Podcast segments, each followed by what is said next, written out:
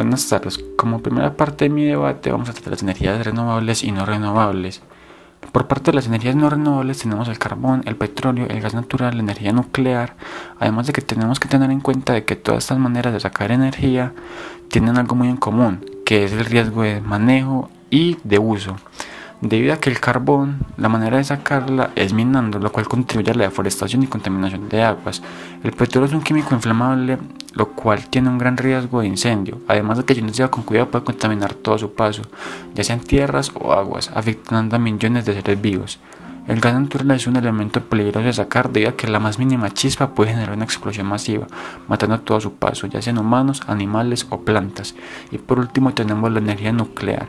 Es una de las más, si no de las más peligrosas que tenemos en este planeta. Veas el accidente de Chernobyl en 1986.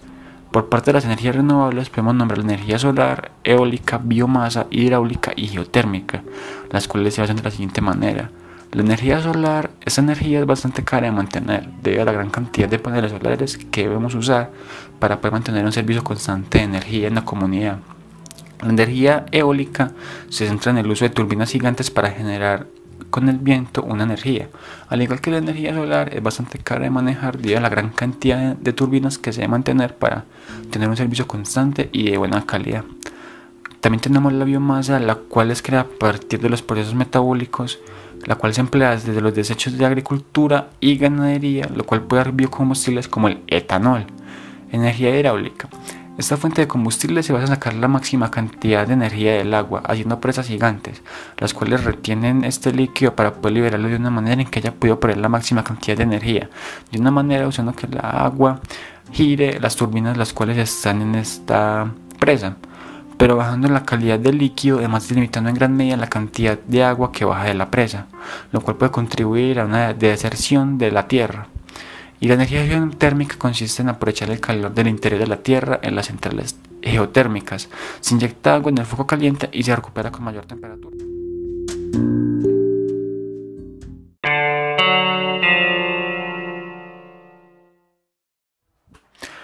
La segunda parte de mi debate es mi postura. Estoy a favor de estas economías debido a que me encuentro a favor de las prácticas de las energías no renovables, debido a que su manera de extracción es muy rápida y eficiente en las manos de las empresas correctas, haciendo que los tiempos de espera sean muy cortos a comparación de las energías renovables. Además de que estas empresas tienen muchos normamientos, lo cual les hacen que hace que los impactos químicos en la Tierra sean demasiado disminuidos y bastante controlables. Además de que esas energías tienen un impacto directo en la economía de muchos países, véase Venezuela o Emiratos Árabes, los cuales son un claro ejemplo de lo que se debe y no se debe hacer con estos depósitos de, petróleo. Podemos encontrar en la minería una gran cantidad de economía para muchos países. Véase el ejemplo Estados Unidos, el cual exporta sus diamantes directo de África.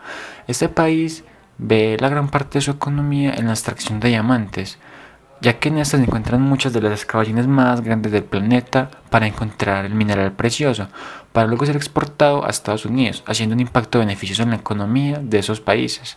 En general, estas energías hacen un impacto muy beneficioso a la economía global, cortando tiempos de esperas y reduciendo gastos. En la tercera parte voy a decir por qué apoyo esas prácticas. Apoyo esas prácticas debido a que si se hacen en las manos correctas y siguiendo todos los protocolos, los impactos ambientales son mínimos, además de que influyen beneficiosamente en la economía de los países. Además de que pueden ser una manera de hacer que un país pueda salir adelante exportando minerales o petróleo. Además de que la gran cantidad de normas ambientales que hay, solo las personas que tienen un permiso pueden hacer las prácticas, lo cual reduce en gran cantidad la cantidad de personas que tienen permitido extraer minerales o la tala de, alguna zona.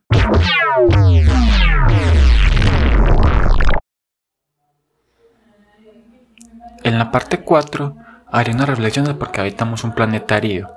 Habitamos un planetario debido a que las regulaciones que tienen los gobiernos de los países no son seguidas y contundentes, causando grandes impactos ambientales.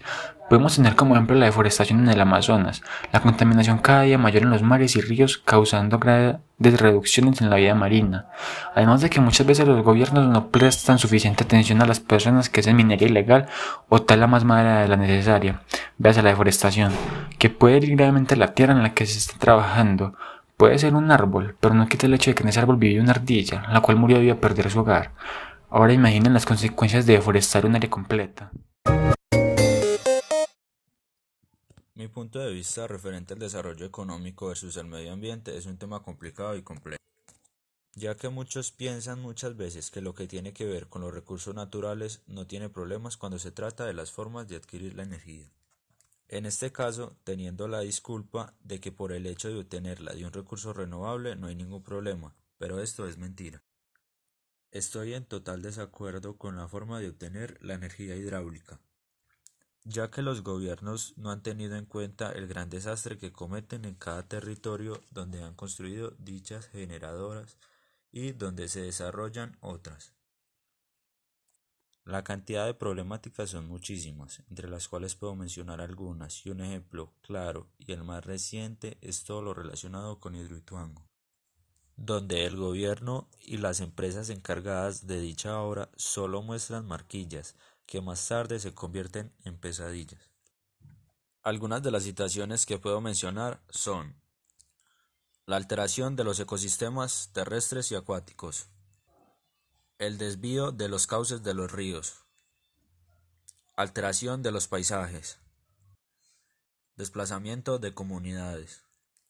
Cambios en la calidad del agua. Afectación en la economía de cada población presente en el proyecto. La gran deforestación que sufre la región.